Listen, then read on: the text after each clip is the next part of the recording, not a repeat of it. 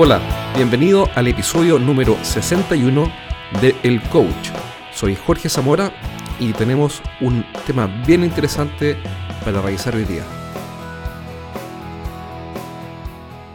Muchas veces en las conversaciones con gerentes de venta o con gerentes generales de distintas empresas, aparece la inquietud de que hay que hacer algo con el equipo de ventas y me dicen, mira, a mí me gustaría, no sé si capacitarlo, no sé si hacer un taller o una charla motivacional, o tal vez podría conversar con ellos, o no sé bien, pero, pero a, los, a mis vendedores, a mi equipo de ventas les falta, eh, les falta mejorar algo. Y yo creo que necesitamos ayuda.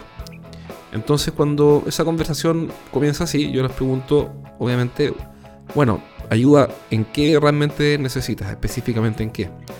¿Y por qué hago esa pregunta? Porque cuando uno quiere mejorar algo, uno puede mejorar 500 cosas. En el fondo siempre van a haber cuestiones para mejorar. Es como que alguien quiere mejorar eh, eh, cómo se ve su casa. Siempre van a haber cosas, desde cambiar las cortinas, pintar la casa de otro color, hacer el jardín de una forma diferente, ampliar. Entonces las posibilidades siempre son enormes, hay muchas posibilidades y los recursos nunca son igual de nunca son tantos como las posibilidades, siempre los, recursos son más limitados. El recurso no solamente de plata, me refiero también tiempo eh, y también plata, por supuesto. Pero sobre todo tiempo, tiempo y, y, esfuerzo y colaboración con otras personas, etc. Entonces, la pregunta es siempre, ¿en qué deberíamos em, trabajar?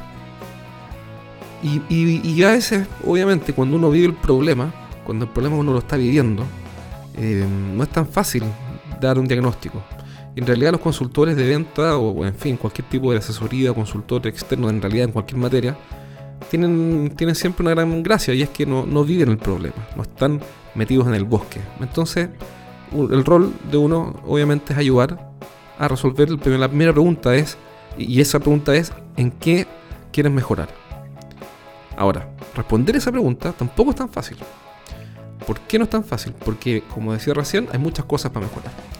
Entonces, la siguiente pregunta es, si hubiera una sola cosa que uno pudiera mejorar en tu equipo de venta, o que, en fin, pudiéramos mejorar en tu equipo de venta, ¿cuál sería esa cosa? Y esa segunda pregunta también no es tan fácil de responder. Es decir, ayuda porque te acerca más a la solución, pero no es tan, tan simple y no está toda la solución ahí. Entonces, em, a veces para ayudar a, desarrollar mejor la idea, uno hace otra pregunta. ¿Cuál es otra pregunta? Es la siguiente. Si pudiéramos mejorar una sola cosa, y esa una sola cosa la pudiéramos mejorar en un solo entrenamiento, un entrenamiento cortito, donde lográramos un pequeño paso, quizá no el paso más grande, em, y, que no haga no una transformación total de las personas, sino que solo lográramos dar un pequeño paso y ese pequeño paso te ayudara mucho. ¿Cuál sería ese pequeño paso? Entonces ahora ya no tenemos la idea de que tenemos, de que el, gerente no tiene la idea de que tiene que poco menos que reinventar todo su equipo de venta y repensar todo, sino que sencillamente dice, bueno, si yo lograra que mis vendedores eh, mejoraran los cierres de venta, que es una respuesta muy común, entonces sería todo mejor. Ok. Si supongamos que responde eso, supongamos que el gerente responde, mira, si lograras eh, que mi equipo mejorara los cierres. Ok, entonces la pregunta es, ¿qué es aquello que hoy día está deteniendo, frenando o, reduciendo el porcentaje de éxito o el porcentaje de cierre o tasa de efectividad o tasa de asertividad, como quieras llamarlo? Ah, ok, entonces ahora vamos a pensar en forma más específica todavía. Y él va a decir, ¿sabes qué? Yo me he dado cuenta que eh, se meten en, por inventar algo. Estoy inventando cuestiones que, o repitiendo cosas que he visto últimamente. Mira, ¿sabes qué? Lo que dificulta mucho los cierres es que se quedan entrampados en descuentos más, descuentos menos y, les cuesta salir de ahí y al final todo se desvía a precio. Perfecto. Entonces con eso ya recién tenemos una idea de cómo acercarnos para intervenir en un equipo de venta. Ahora, ¿por qué, ¿por qué este foco? ¿Qué es lo que está detrás de este foco? Lo que está detrás de este foco es que es muy importante que las personas que están eh, recibiendo un entrenamiento logren pequeñas mejoras, pequeños diferenciales que, de éxito que ellos puedan poner en práctica y, ver que, ya les está sirviendo. Entonces cuando buscamos una pequeña mejora, lo que hacemos es activar la confianza, eh, activar la gratitud, activar el entusiasmo de alguien que está teniendo ya un pequeño éxito, que para él es un tremendo éxito, pero para uno que lo mira afuera es, comillas, tan solo, comillas, un pequeño éxito. Entonces imagínate que, eh, supongamos que tú no pintas al óleo, voy a suponer. Y, vas a la clase, a tu primera clase de pintura, y, te dicen, mira, si tú pintas al óleo puedes lograr todo esto. Y tú ves al equipo, al, equipo, al, resto de los otros pintores o alumnos que están ahí haciendo cosas fabulosas. Y tú dices, pero yo estoy años luz de eso.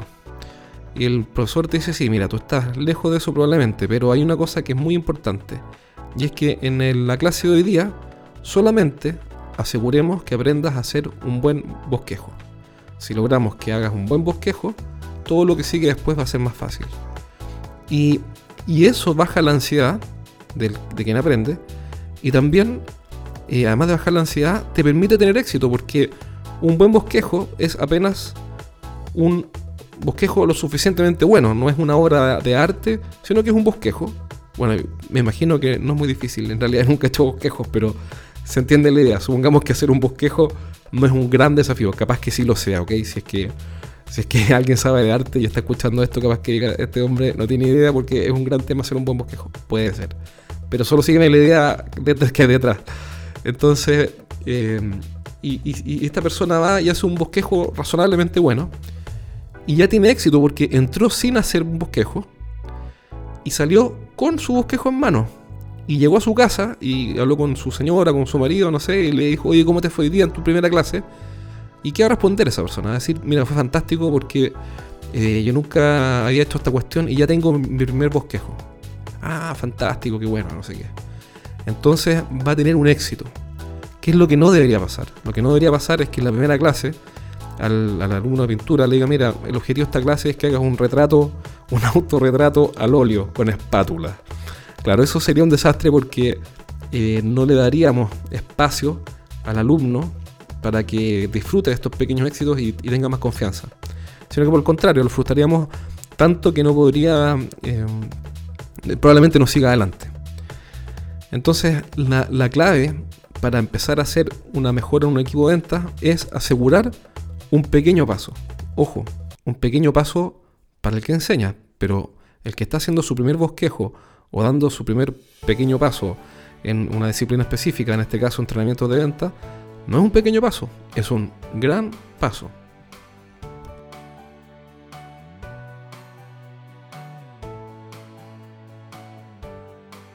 ¿Quiénes opinan de esta manera o de dónde saqué esta idea? Mira, la saqué básicamente de la experiencia porque durante mucho tiempo cometí errores en capacitaciones, hace varios años, em, yo creo que unos 10 años más o menos. Ya empecé, cometí estos errores de, de, pedir mucho, mucho avance en los primeros, en las primeras sesiones o primeros entrenamientos. Y, la verdad es que no es lógico porque lo que pasaba era que las personas salían con mucha información de las clases y con pocos éxitos. Y hay que acordarse que el ser humano es un ser eh, racional, pero, pero también emocional, donde necesitamos autoconfianza y, mantenernos eh, inspirados y contentos y entusiasmados con lo que estamos haciendo. Así que, ¿de dónde saqué todas estas ideas? Bueno, la experiencia de los fracasos, porque muchas veces fracasé, hice entrenamientos que fueron definitivamente mediocres, por no decir malos, eh, y, y en base a eso fui aprendiendo. Y también de un libro que siempre recomiendo, parece que lo hubiera escrito yo porque al final hablo más de este libro que del mío, ¿ah? que se llama The One Thing, o en español es Lo Único, de dos psicólogos que estudian a, los gerentes de alta productividad, que, son, que en realidad tienen productividad extraordinaria, ¿ah? altísima. Y uno de ellos apellido Papasan. ¿ah? Y, y ellos ven, después de investigar un montón de gente, que las personas que tienen una productividad extraordinaria, lo que hacen es enfocarse en una meta al día, en un objetivo al día.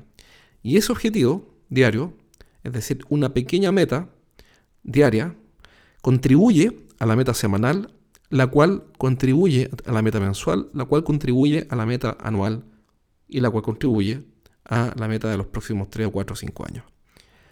Entonces, em, ellos muestran cómo el tener esfuerzo en lo poco, que es una especie de ley de Pareto en movimiento, por decirlo de alguna forma, tener éxito en lo poco, buscar ese punto de palanca, ese punto de inflexión, ese pequeño set de causas que explica la gran parte del resultado, lo que hace es generar un círculo virtuoso por el cual volvemos a entusiasmarnos, volvemos a disfrutar del éxito y mantenemos en mente nuestro fin y todos los avances que vamos logrando para llegar a ese fin. Entonces, em, cada vez que leo libros sobre productividad y sobre negocios, este tema de enfocarse en un pequeño paso siempre aparece. Aparece en realidad por todos lados. Em, de hecho, hay un proverbio japonés que dice, no temas avanzar despacio, solo teme no avanzar. Y es una frase, es un proverbio popular que se usa en Japón y que también tiene todo el sentido del mundo. Y los japoneses sin duda saben de mejoras y saben de, esta filosofía natural que, tiene todo el sentido del mundo. Ahora viene otra pregunta que busca facilitar aún más llegar a lo ultra específico que tiene que ayudar a nuestro vendedor a tener un pequeño éxito. Y es lo siguiente, mira, todas las ventas, todos los negocios están sometidos a leyes naturales, a leyes de naturaleza. ¿Por qué? Porque los negocios son sencillamente un ámbito más de desempeño o de ejercicio de la naturaleza humana, así como en la música, como en la literatura, como puede ser la historia, mí me encanta la historia, me encanta leer, y, veo que en todas las disciplinas del hombre, donde está presente el ser humano, hay ciertos principios, hay ciertas leyes, eh, y que uno puede irlas aprendiendo por observación y las puede ir extrapolando a, por ejemplo, los negocios. Entonces, una de las leyes es que las relaciones humanas y, por ende, los negocios, siempre tienen, no quiero decir que todas las relaciones humanas, pero, pero, pero sobre todo las relaciones de negocios, tienen tres partes. La primera es la atracción, atracción, es decir, la capacidad de atraer a alguien hacia, hacia mí, hacia mi propuesta, mi negocio, mi producto, o moverlo hacia donde yo quiero moverlo.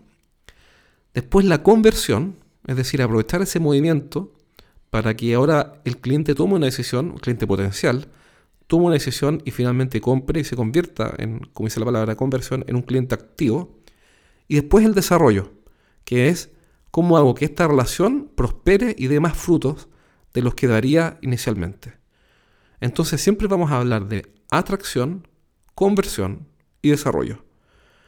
Entonces, la pregunta ahora es, ¿qué es más útil mejorar para ti? ¿O qué deberíamos mejorar en tu equipo? ¿La atracción, es decir, la capacidad de prospectar de tu equipo de venta? De, de golpear puertas y abrir nuevas puertas donde clientes nuevos? ¿O la conversión de las oportunidades que ya existen o el desarrollo de los clientes actuales.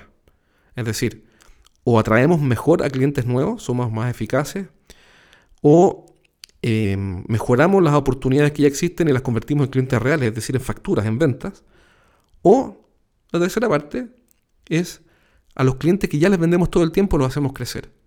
Y eso facilita aún más a un gerente responder la difícil pregunta, que parece muy simple, que es ¿qué variable específica deberíamos mejorar en tu equipo de ventas para que este entrenamiento o esta etapa que viene ahora la consideres un éxito?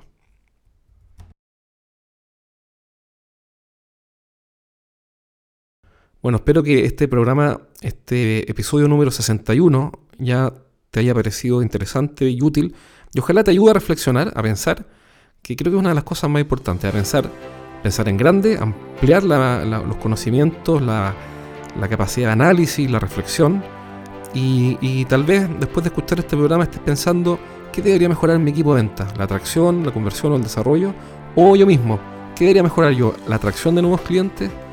Entonces espero que de verdad te sirva lo que escuchaste hoy día.